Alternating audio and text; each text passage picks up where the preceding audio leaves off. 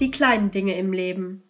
Gerade jetzt, wo wir durch Corona sehr eingeschränkt sind, haben wir die Zeit bzw. Möglichkeit, Dinge ganz intensiv wahrzunehmen. Wenn wir draußen bei dem schönen Wetter auf dem Balkon sitzen oder alleine eine Runde durch den Wald spazieren gehen, können wir das Gezwitscher der Vögel oder das Summen der ersten Bienen ganz bewusst hören.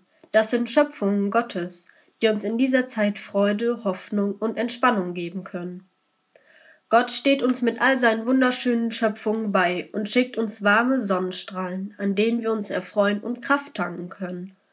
Auch die kleinen Gesten zwischen uns Menschen können uns gerade erfreuen, wenn es nur ein Hallo über die Hecke ist oder ein Brief von guten Freunden.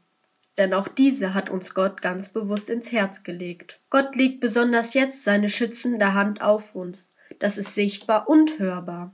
Denn die gehissten Schützenfestfahnen zeigen, dass wir eine starke Gesellschaft sind mit starkem Glauben und diese Krisenzeit gemeinsam bewältigen. Und Gott ist jeden Abend im Klang der Kirchenglocken zu hören. Lasst uns dankbar sein für so vieles, was wir ohne Krisenzeiten schnell übersehen. Mit Gottes wunderschönen Schöpfungen, die wir jeden Tag bestaunen dürfen, und seinem Beistand werden wir diese schwierige Zeit überstehen. Gott segne euch und bleibt gesund. Ich nominiere Emily Berghof mit dem Thema Kein Plan.